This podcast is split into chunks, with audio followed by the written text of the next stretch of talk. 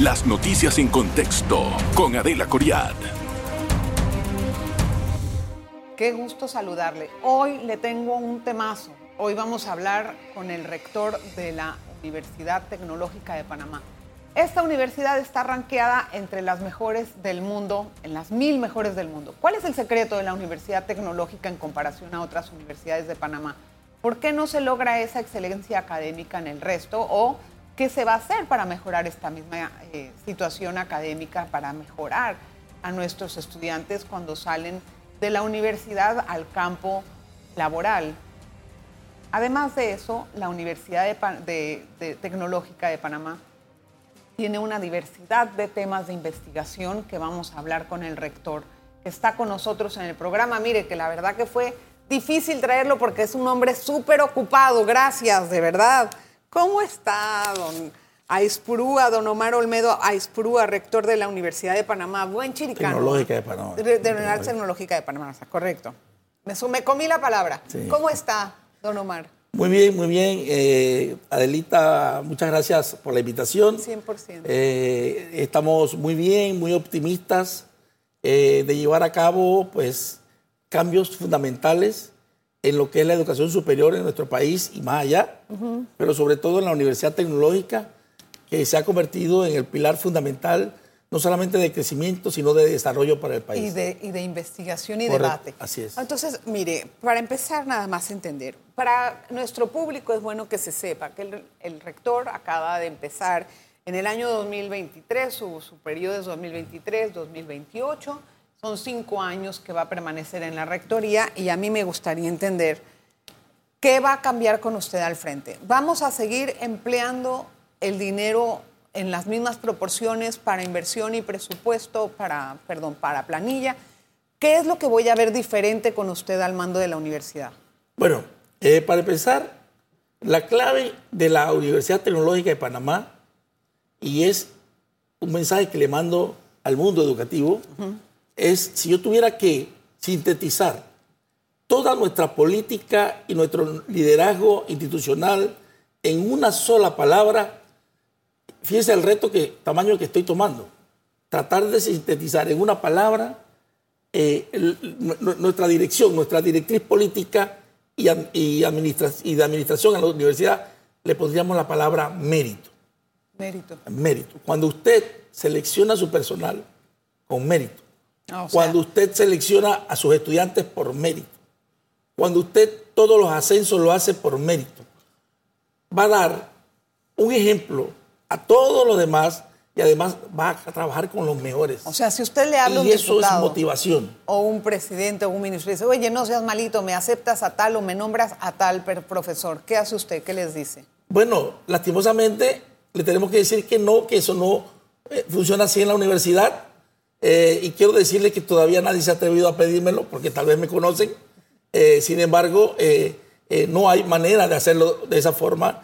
Tiene que entrar eh, a un proceso, a una competencia. Y si alguien me llegara a decir, porque uno tiene amigos, parientes, familiares, bueno, mira, va a haber una convocatoria para tal fecha, que prepare sus papeles, métalo, y un comité individual, independiente, es el que evalúa. Rector, entrar a la universidad tecnológica es muy difícil. La mitad de los aspirantes solamente logran ingresar. ¿Por qué es tan difícil ingresar a la Universidad de Panamá, eh, a la Universidad Tecnológica? ¿Qué pasa? ¿Los muchachos vienen mal preparados o es que verdaderamente el nivel académico de la universidad no se compagina con el pensum académico con el que salen los muchachos? Mire, la verdad, tenemos que decirlo, eh, tal vez con pena ajena, eh, el examen que la Universidad Tecnológica utiliza y que es el único criterio de entrada, es un examen colegiado, estandarizado por el College Board International, que tiene sede en Nueva York y que nosotros trabajamos directamente con el de Puerto Rico, porque es de habla hispana, pero es el mismo College Board. Esa es una prueba que más de conocimiento es una prueba de razonamiento. Y hemos detectado que nuestros estudiantes a veces no pueden proponer una respuesta correcta porque no saben todavía leer no tienen análisis crítico. Exactamente. Entonces, leen el enunciado del problema, lo terminan de leer y tienen que volver a leerlo 10 veces para poder entenderlo. Entonces, tenemos, un, eh, tenemos falencias críticas en temas de lectura comprensiva. Y ese es un arrastre que viene desde la primaria. Sí, señor. Entonces nos toca a nosotros en la universidad hacer eso, pero la universidad tiene algo bien claro. Nosotros no vamos a bajar la vara. Nosotros tenemos que llevar a los estudiantes a ese nivel. Y allí nos están encontrando. Estamos en, fase de adoptar algunos colegios. Estamos mandando eh, eh, profesores nuestros, estudiantes nuestros brillantes, que vayan a los colegios, que den charlas, que se compenetren y que eh, sirvamos como tutores de ellos para prepararlos para que puedan pasar esta prueba, que ya le digo, no es profunda de conocimientos, Es es de de- razonamiento. Y lo que veo es que también la universidad estaba tratando de hacer un poco de cursos para los muchachos, como un curso de preparación antes de entrar. Eh, señor rector, la universidad ha hecho muy buenos estudios e investigaciones, recomendaciones, puede decirlo, de problemas sociales del país o problemas que no hemos podido resolver. Uno de ellos fue acerca de Cerro Patacón. Y a mí me gustaría entender cuál es la recomendación de la Universidad de, Panam- de Tecnológica con respecto a el Cerro Patacón. ¿Qué es lo que ustedes observaron y recomendaron? Bien, eh, el problema de Cerro Patacón es bastante complejo porque viene de un arrastre. Eh, el estudio eh, que emanó de la Universidad Tecnológica de Panamá de especialistas con mucha experiencia en estos temas realmente se puede dividir en tres fases. Había un informe, o hay dentro del informe, una parte de medidas inmediatas, otras de medidas a mediano plazo y otras ya a largo plazo. Definitivamente que en nuestro informe, eh, una de las cosas que claramente establece es que eh, un poco más allá de mediano plazo, Cerro Patacón debe desaparecer. Es decir, ya no reúne las condiciones ni de expansión y por el mal eh, manejo que se ha tenido de Cerro Patacón, ya no podría eh, de repente desarrollarse más allá eh, eh, de los próximos lustros De, ¿Como cuánto tiempo le queda? como cinco años, por ahí, más o menos. Podría ser menos. Entonces, hay medidas inmediatas que es eh, a través de maquinaria, a través de equipo, empezar realmente a tapar la, la- la- la- basura, los desechos sólidos. Hay medidas a mediano plazo de utilizar los lixiviados, utilizar... eh, hay una planta, en ese... En ese Sí, que no la usan. hay una planta térmica que, que- que dejó de usarse. Hay una inversión gigantesca en equipo que nos pudo haber servido a nosotros para generar energía. ¿Quién maneja esa planta? La verdad no tengo idea quién la maneja, pero eh, eh, yo o sea, entiendo- pero no está activa, me no dice. está activa, no está activa. Eso fue concesionado. Eh, y realmente, mire, cada día que pasa, usted no saca un gramo de gas natural de allí, eh, eh, se está perdiendo dinero. Se está perdiendo dinero porque toda esa materia orgánica sirve para generar energía. Voy a hacer una pausa, señor rector. Vamos a regresar enseguida con el tema porque me interesa saber cuáles son las alternativas que tenemos con el problema de la basura. ¿Se acuerda? Todas las cosas que hubo, que se quemó la basura y después que hubo de alguna manera un impas sobre quién iba a manejar esta concesión. Vamos a hablar de eso cuando regresemos. En breve regresamos con En Contexto. Gracias por continuar en sintonía. Hoy hablamos con el rector de la Universidad Tecnológica de Panamá, don Omar Aispurúa, chiricano de pura cepa. ¿eh? Gracias, don Omar. Mire, eh, estábamos hablando acerca del tema de la basura antes de ir a un cambio.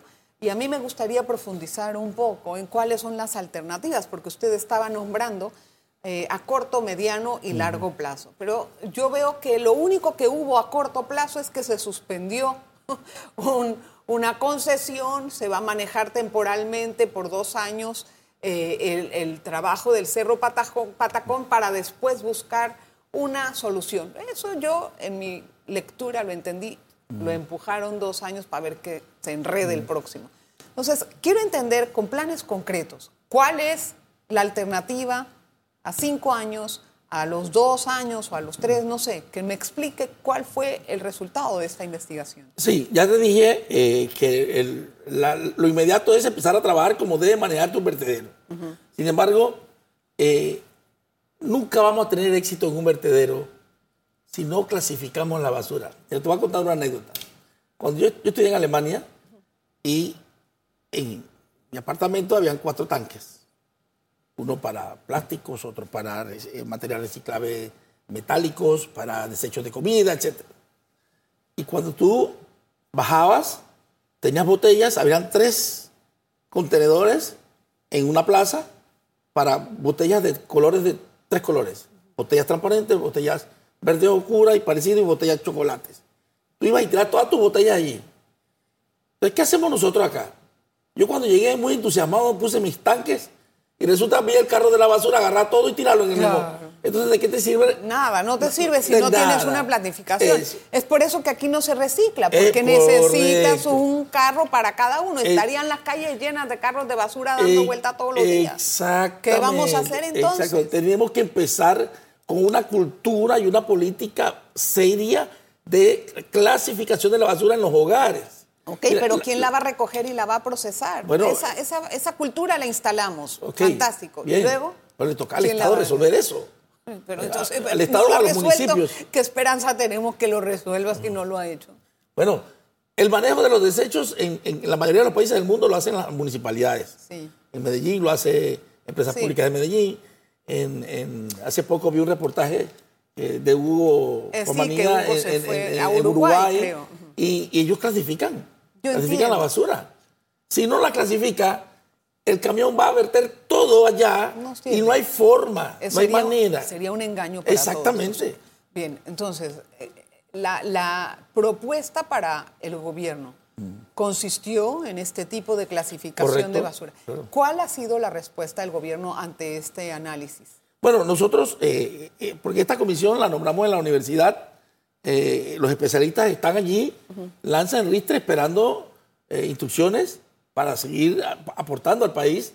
Y la respuesta que hemos tenido es que, bueno, están, eso está ahora mismo stand-by, esperando financiamiento, esperando recursos y demás. ¿Financiamiento como de qué? Bueno, para poder tomar las medidas que la universidad ha recomendado eh, eso, eso requiere de, una inversión, no es, no es, poca la inversión. ¿A cuánto asciende más o menos? Bueno, yo no le podría decir exactamente porque en realidad yo no soy especialista en, este tema, en vez de claro que no soy especialista, sin embargo como rector eh, estuve viendo el informe eh, y son muchas etapas, o sea, son muchas las recomendaciones, es un informe de más de 100 páginas, pero es una inversión considerable de millones de dólares. Entonces, señor rector, si a medio, mediano plazo después Cerro Patacón no sirve. ¿Cuál sería el lugar a donde tendríamos que, o qué haríamos con la basura después de eso y cómo sería la transición de un momento a otro? Bueno, eso es precisamente las alertas que nosotros pusimos en el informe. Desde ya, desde ya, antes que colapse totalmente Cerro Patacón, el Estado debe estar buscando un nuevo lugar. Un nuevo lugar que debe reunir ciertas condiciones de accesibilidad y otras. Otra de las recomendaciones que hay en, eh, para Cerro Patacón es que tiene una sola entrada y una sola salida. Entonces, eso crea un caos eh, en el manejo del, estudio del tiempo. Los carros eh, se, chocan uno con otro y entonces la disposición no es la adecuada. ¿no? Y entonces allí entra todo el mundo y todo el mundo hace lo que le da la gana. Es un asunto de ordenar primero, ¿verdad? Y ya, ya se deberían estar explorando lugares estatales o privados o lo que sea, pero el Estado ya debiera estar localizando esas áreas para ir montando la infraestructura. Además de lo que menciona, ¿qué otra característica debe de tener esa área? Porque si vamos a seguir tirando basura y tal vez haciendo capas, no vamos a sacar ningún provecho de eso. Entonces, eh, quería entender cuáles serían esas características o cuál es la manera de procesar. El, nivel, el nivel de tecnología que usted usa le va a decir la característica. La característica. Mire, por ejemplo, los países desarrollados. Usted pasa por un lugar donde se recicla basura, parece un edificio de apartamentos. no hay ruido, no hay nada, todo encapsulado. No hay gallotes. No hay gallotes, no hay, nada. Entonces, los desechos sólidos todos son reciclables, los metales reciclables, el aluminio reciclable.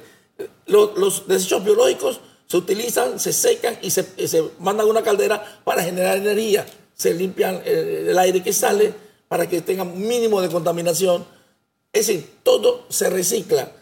Y esos lugares, usted lo ve, usted pasa y usted no, ni siquiera se percata de que es, de que es un lugar Eh, eh, entonces, eh, la entendí eso, pero también entender una cosa. El nivel de inversión va a definir. Exacto, el nivel de El inversión. nivel de inversión que el Estado está dispuesto a pagar por, por tener realmente un- un- una instalación de primer mundo.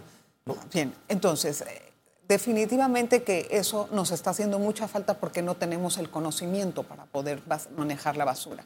Sin embargo, eh, por ejemplo, hay una idea de tener incinera- incineradores. ¿Esa idea qué tal es? Está bien. La- eso no contamina horrible. pero es que, eh, o sea, a ver, incinerar es quemar. Sí.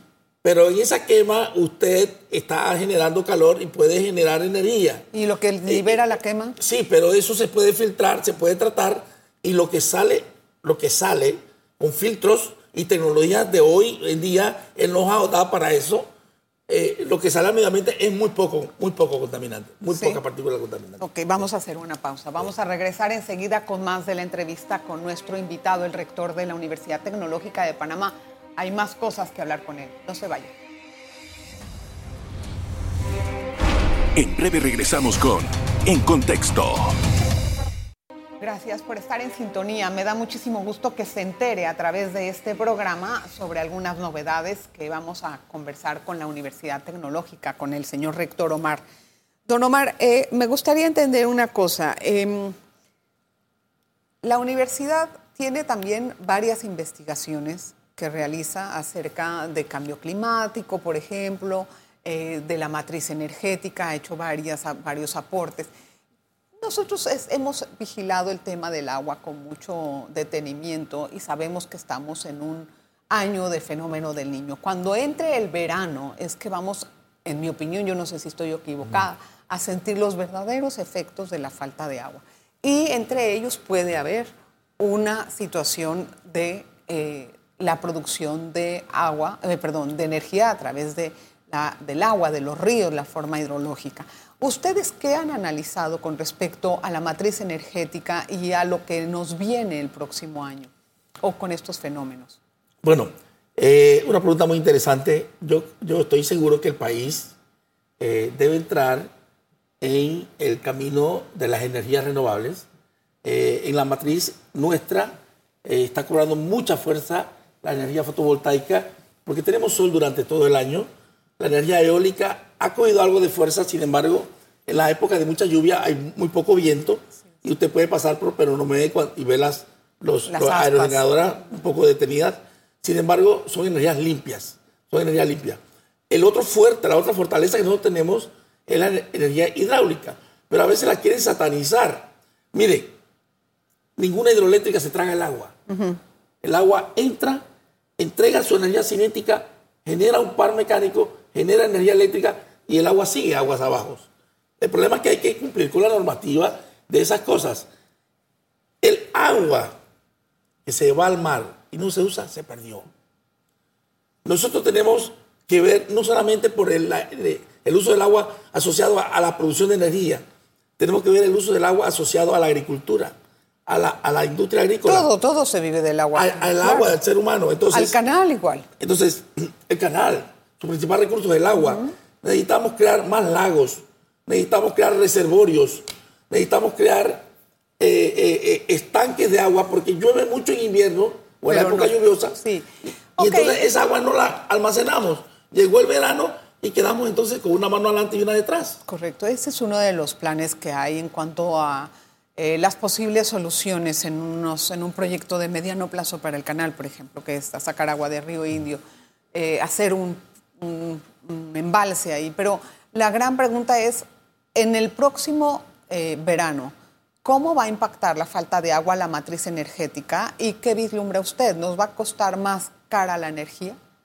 Bueno, a ver, el asunto es que el agua que nosotros usamos para generar energía eléctrica, eh, esa energía eléctrica nos la cobran eh, igual que el precio de la máquina térmica que margina. Es decir, eh, aunque la generación sea más barata porque es energía natural, no nos las cobran más barata, hay una tarifa. Entonces, si yo reemplazo una energía térmica con esta hidráulica, me la van a cobrar al precio de la máquina térmica que margina o que, o que deja de funcionar. Entonces, Pero esa es la excusa que nos dan, que siempre es que la energía, que, que se cambia la matriz y que en vez de ser energía eh, hidroeléctrica, ahora es térmica y entonces por eso sube el costo. Bueno, eso tiene sus pros y tiene sus contras. Ese es un tema de política tarifaria que, que podríamos entrar en muchos detalles. Sí. Eh, es política tarifaria eh, que se puede mejorar eh, porque yo, yo soy de los que pienso que la política tarifaria debe ir siempre en beneficio del cliente, Claro. del consumidor y no de las empresas. Eh, en otro tema, señor rector, ¿cuál será el, bueno, no, no en otro tema, sino en, el- en la situación de la matriz energética, ¿cuál es el rol del gas natural en todo esto? Bueno, el gas natural, ya le, le- le dije, de, de las energías térmicas Sí. fósiles, el gas natural es el, el- el, digamos, el proceso de combustión que menor emisiones tiene, es decir, es el- se puede decir, entre comillas, de los gases, eh, de, de los combustibles fósiles, el que menos aporte tiene al calentamiento global y a los gases de efecto invernadero.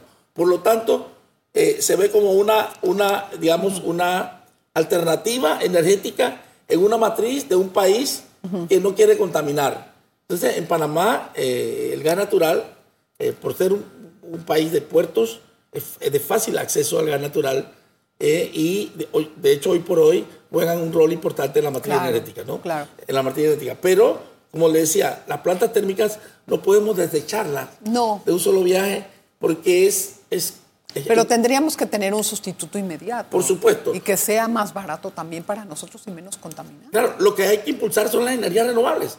La energía solar y es la que energía eso no, eso no cuesta tanto, entonces no hacen, no, no sé, si, eso, eso ayuda hasta cierto punto a a abaratar la, la- la energía y yo no entiendo La- por la- qué no, la- la- no se hace eso así. Las empresas están diversificando. Eh. Yo le puedo decir, por ejemplo, que hay Ya empresas, aquí para no decir nombres Ajá. de empresas, eh, hay empresas que, que tienen generadoras hidráulicas y tienen eh, plantas solares. Sí. Otros, otros tienen solares y eólicos y otros tienen gas natural y solar. Es decir, el, el país y el mundo ha entendido Sí. de que teníamos que ir hacia la generación limpia. Ahora, en cuanto a la, a la situación de los muchachos que entran a la universidad y no terminan la carrera, ¿cuál es el porcentaje de ellos? Bueno, en la Universidad Tecnológica de Panamá, alrededor del 45% de los estudiantes entre 45 y 40% no, terminan su carrera. ¿Cómo puede hacer para retenerlos? ¿O qué pasa? ¿Por qué sí. no la acaban? Eh, eh, elemental, eh, primeramente quiero explicarte un poco. Un estudiante nuestro está contando entre 3.500 y 4.000 dólares en un año. Ah. No es negocio ni para el Estado, ni para la universidad, ni para nadie que un estudiante haga una deserción en el primer año Por o el segundo año, porque ese dinero se perdió. Así es. Ya se pagó el, el- al, al docente, la energía, lo demás. Entonces, Y el conocimiento. y el conocimiento. Entonces, ese es- ese- esa persona que sale de allí probablemente va a ir desempleado y no sabemos cuál va a ser su futuro. Para nosotros es sumamente importante que el nivel de des- deserción baje y estamos trabajando en planes para ello. ¿Cómo ¿Qué estamos haciendo? Bien, tenemos ahora una política de tutorías, de tutorías, porque el estudiante se sale por dos cosas. No entiende. Tal vez le sale muy difícil. el- Por un lado la parte académica, Sí. pero por el otro lado los recursos. Adelita, si yo te contara que hay muchachos que si pagan el bus no comen. Y que si comen no, no, no Sí, esa es una realidad que viven cientos de miles. Exactamente. Entonces nosotros tenemos que trabajar en ambas direcciones. En la dirección de los recursos, a través de estipendios, de becas, de ayudas económicas, de, de facilitarle acceso a, a un plato de comida eh, nutritivo en nuestras cafeterías. Y por el otro lado, con tutorías. Es decir, docentes y estudiantes de último año, que son estudiantes muy buenos, que los ayudan a ellos a dar en las tardes clases de manera que ellos puedan tener, alguien que los soporte y los ayude y que además le dé una palmada y le diga, ven acá, Vas tú bien". puedes, va bien, dale, el país te necesita y que los llenen de moral. Ojalá que sea así. Sí, así es. Oiga, señor rector, se me fue el tiempo muy rápido con usted. Estaba yo como muy entretenida con todos sus aportes. Le agradezco tanto que haya tomado el espacio de la agenda para venir a hablar con la audiencia, de verdad. Para Gracias. mí es un honor, un saludo a toda la, la teleaudiencia de Y a todos los alumnos de la UTP, y a todos los hombre. alumnos de la UTP. Vienen mejores tiempos, estamos trabajando para ello y vamos a llevar a la Universidad Tecnológica a escenarios mejores escenarios, positivos escenarios nunca antes soñados. Ajo, es una promesa grande. Así es. Gracias, señor rector. Gracias. Gracias a usted también por la atención. Nos vemos. Las noticias en contexto con Adela Coriad.